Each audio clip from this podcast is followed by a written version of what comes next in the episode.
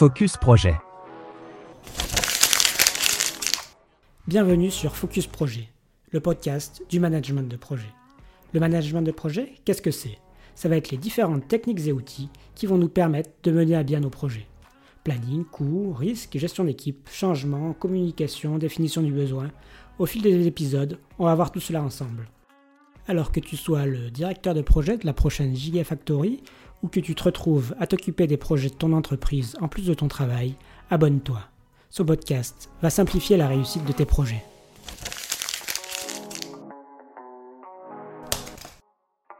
Aujourd'hui, on va parler d'argent et plus précisément du coût du travail réalisé en interne de l'entreprise. C'est un sujet qui porte souvent à confusion et sur lesquels les chefs de projet ne sont pas forcément sensibilisés. On va voir ensemble dans cet épisode comment déterminer le coût horaire ou journalier d'une personne interne à l'entreprise avec la méthode du coût complet? Quand on estime le budget du projet ou réalise le suivi des coûts, j'ai remarqué que le travail réalisé par les personnes internes à l'entreprise a souvent tendance à passer à la trappe.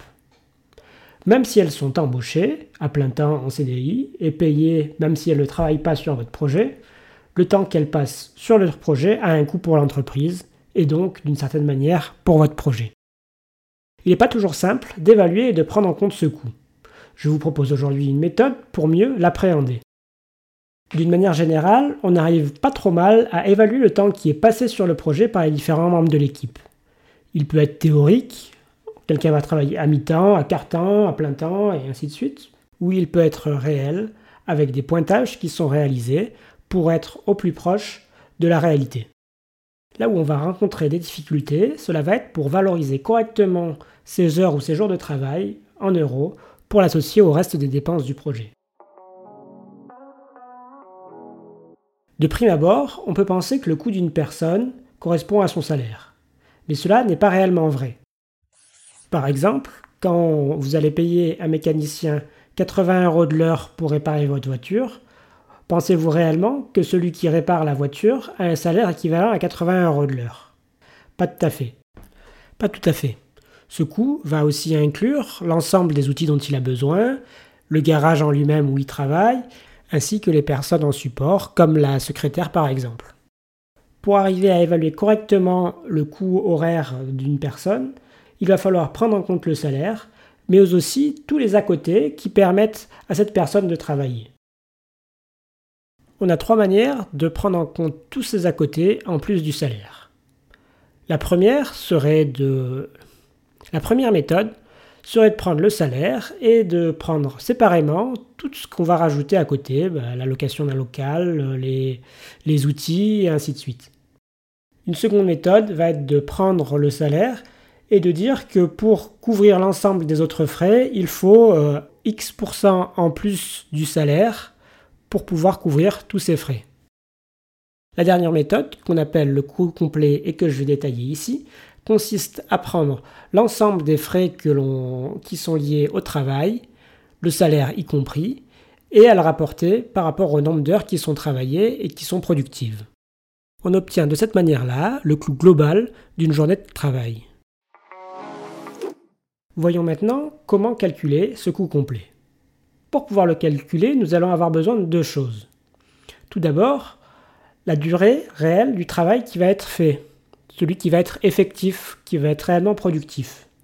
Ça va être la première chose à connaître. En plus de cela, nous avons aussi besoin de l'ensemble des coûts à considérer, le salaire et tout ce qu'il y a autour. Avec ces deux éléments, on va pouvoir calculer le coût horaire ou le coût journalier en faisant le rapport entre les deux. Commençons par calculer la durée du travail effectif. Tout d'abord, on va prendre le temps de travail global. On peut considérer qu'il y a environ 20 jours par mois travaillés et 151 euh, heures par mois quand on est à 35 heures. À cela, il va falloir enlever les vacances, 5 semaines, soit environ 25 jours, et les éventuels RTT si on n'est pas sur une base de 35 heures. On obtient de cette manière-là la durée totale travaillée par quelqu'un. En plus de cela, il va aussi falloir enlever tous les moments où euh, les gens sont improductifs. Ça va être par exemple les formations, mais euh, on peut aussi prendre en compte bah, des réunions de service ou d'autres moments que l'on va décider d'exclure du temps de travail effectif. Faisons le calcul ensemble sur un exemple. On va considérer une personne qui travaille 35 heures par semaine, qui n'aura donc pas de RTT du coup, pour lesquelles on va considérer une semaine de formation par an et l'équivalent de 1,9 jours par mois de réunions, de services et autres sur lesquels on va considérer qu'il il ne travaille pas. Pour cet exemple, j'ai choisi de faire le calcul pour un mois, mais il serait tout à fait possible de réaliser ce même calcul sur l'année. Lorsque l'on travaille 35 heures par mois, on a en moyenne 151,4 heures par mois de travail. À cela, il va falloir qu'on enlève les vacances, donc 5 semaines de 35 heures. Cela fait donc 175 heures que l'on va diviser par 12 pour l'avoir sur un mois. On obtient de cette manière-là 14,6 heures de vacances en moyenne par mois. Cela nous fait donc 151,4 moins 14,6, 136,8 heures. Il nous faut donc enlever 14,6 heures à nos 151,4 initiales. Cela fait donc 136,8 heures de travail en moyenne par mois une fois qu'on a enlevé les vacances. Il faut maintenant enlever le reste du temps improductif, soit une semaine de formation par an, on va donc avoir 35 heures à diviser par 12, qui vont nous faire 2,9 heures par mois, ainsi que 1,9 jours par mois pour les réunions de service et autres. Il nous faut donc enlever 4,8 jours par mois à nos 136,8 jours hors vacances.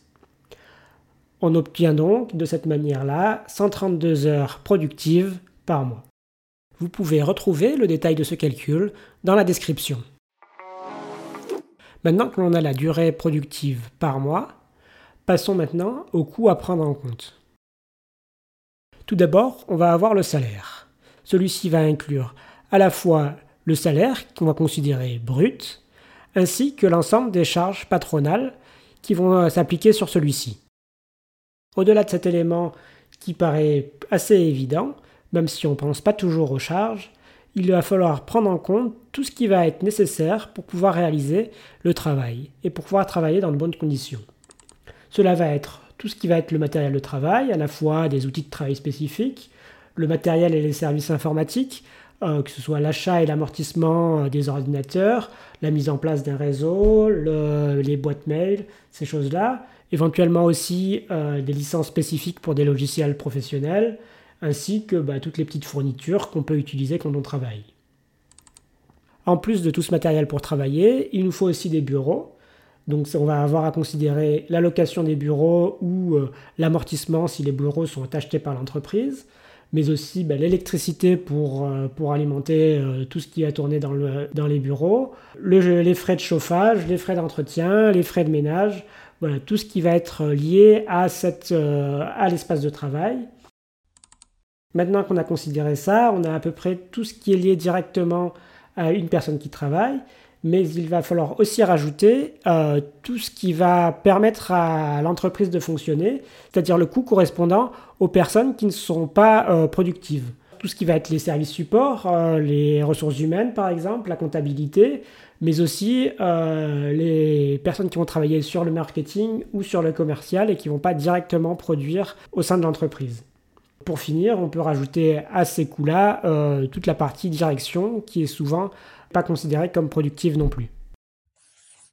Continuons sur notre exemple. On va considérer que la personne qui travaille 132 heures productives par mois euh, est un cadre qui est payé 3000 euros brut par mois dans une petite structure de 12 personnes. 10 personnes vont être productives. En plus de ces 10 personnes productives, on va avoir le directeur qui va s'occuper aussi de l'aspect commercial, ainsi qu'un assistant qui va faire de la compta et du marketing. Commençons par calculer tout d'abord le salaire chargé de la personne que l'on considère. Dans notre cas, il s'agit d'un cadre. Il faut donc rajouter environ 40% de son salaire euh, brut pour avoir le salaire total avec les charges. On va donc avoir 40% euh, de 3000 euros, soit 1200 euros de charges patronales, ce qui vont nous faire 4200 euros pour le salaire total chargé. Si le salarié n'avait pas le statut cadre, le taux à prendre serait plus aux alentours de 30%, qui est une bonne approximation. Le pourcentage exact dépend de différents paramètres propres à chaque entreprise. Considérons maintenant les salaires du dirigeant et de l'assistant. On va considérer que la somme de leur salaire brut va être de 6 000 euros, sur lesquels on va avoir 2 400 euros de charges, soit un total de 8 400 euros pour l'ensemble des deux salaires avec les charges. Pour cet exemple, on va considérer pour ce qui va suivre que on, va répartir de manière euh, uniforme l'ensemble des coûts euh, pour l'ensemble des 10 personnes euh, qui sont productives, indépendamment des différences de salaire qu'il pourrait y avoir ou des choses comme ça. Les 8400 euros de salaire du dirigeant et de l'assistant vont donc représenter 840 euros pour le salarié dont on est en train de calculer le coût horaire. Passons maintenant à tout ce qui va être nécessaire pour qu'il puisse travailler. Tout d'abord, euh, les bureaux.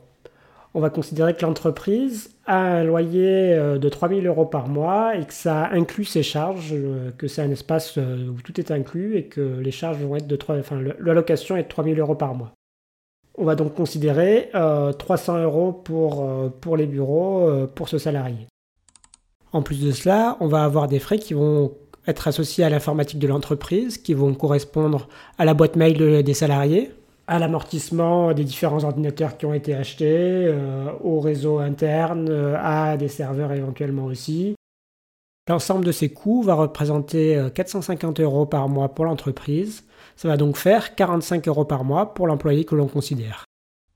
Il va aussi avoir besoin d'un logiciel métier dédié avec une licence à 100 euros par mois et euh, on va considérer qu'il consomme euh, à peu près 15 euros euh, par mois pour des petites fournitures, des cahiers, des stylos, tout le, tout, le, matériel de bureau qu'on a à côté. Donc maintenant, si on fait la somme de l'ensemble de ces coûts annexes, on va donc avoir 840 euros par mois qui vont correspondre au salaire des dirigeants et de l'assistant, plus 300 euros pour les bureaux, 45 euros euh, pour l'informatique, 100 euros pour la licence du logiciel et 15 euh, euros par mois de petites fournitures. En faisant la somme, on en arrive à 1300 euros à rajouter en plus de son salaire chargé. On voit donc que pour cette, euh, petite structure, on a quand même 1300 euros en plus à rajouter à nos 4200 euros de salaire, ce qui fait à peu près 30% en plus du salaire. Pour finir, faisons la somme de l'ensemble. On va donc avoir les 4200 euros auxquels on ajoute les 1300 euros de frais annexes. On obtient donc 5500 euros pour le coût euh, de ce salarié sur un mois.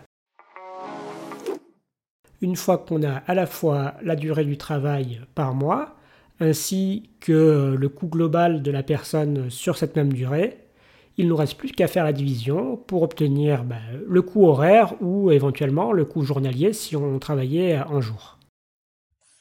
Faisons la division pour notre exemple. On va donc diviser les 5500 euros par mois par les 132 heures que l'on a calculées précédemment. On obtient de cette manière un coût horaire de 41,60 euros de l'heure. Dans cet exemple que j'ai pris, on se trouve dans une petite structure avec peu de charges annexes. Il est possible d'ailleurs que j'ai oublié un certain nombre de choses qu'il faudrait rajouter. On voit cependant que euh, les frais liés à cette structure représentent déjà 30% du euh, coût du salaire pour ce salarié. Dans le cas où on est dans des structures plus importantes, ce pourcentage va rapidement augmenter et on va avoir des coûts de structure beaucoup plus importants. Dans la pratique, comment fait-on pour réaliser ce calcul? Tout d'abord, il faut avoir accès aux différentes dépenses de l'entreprise que l'on va généralement retrouver dans la comptabilité. D'une manière générale, ce calcul est rarement fait par les chefs de projet qui n'ont pas accès à ces informations. Il va être plus souvent fait par un contrôleur de gestion ou un comptable. Si vous voulez vous atteler à l'exercice, il va falloir que vous récupériez l'ensemble des dépenses réalisées sur une année ou éventuellement le budget prévisionnel de l'entreprise. Une fois ceci fait, vous allez devoir analyser l'ensemble des coûts sur une période représentative on peut en général prendre un an pour euh, prendre en compte les dépenses ponctuelles, les investissements réalisés pour des durées plus longues étant amortis chaque année. Avec ces données, il vous faudra différencier les coûts associés au travail des employés des éventuels autres coûts de production, comme ceux des machines ou les matières premières. Pour cela, vous aurez sûrement besoin de prendre des hypothèses ou de faire des choix pour réaliser ce calcul. Avec ces éléments, vous aurez les principaux postes de dépenses qui permettent aux salariés de réaliser leur travail. De la même manière, une analyse est aussi nécessaire pour ce qui est des heures travaillées, pour différencier les heures productives des non productives. L'exemple que j'ai développé ici est assez simple par choix, mais comme vous vous en doutez, ce calcul peut rapidement devenir compliqué. En envisageant le coût complet, on peut vite se rendre compte qu'une personne qui travaille au sein d'un projet est nettement supérieure à celui de son salaire. Même si cette donnée n'est pas forcément connue et accessible pour les chefs de projet, il est nécessaire d'avoir cela en tête pour comprendre que les heures travaillées en interne ont aussi un coût important, même si il n'est pas forcément directement affecté au budget du projet. Cela peut dans certains cas changer votre perspective sur des décisions, notamment entre réaliser le travail en interne et le sous-traiter. J'espère que cet épisode vous a plu et vous aura permis de mieux comprendre l'ensemble des coûts associés au travail d'une personne. Essayez de garder cela en tête pour vos prochains arbitrages. Vous avez des questions ou vous avez une vision différente de ce sujet? Venez en discuter sur LinkedIn. Cet épisode vous a plu? Abonnez-vous à Focus Projet sur votre plateforme préférée et parlez-en à vos collègues. A très bientôt sur Focus Projet.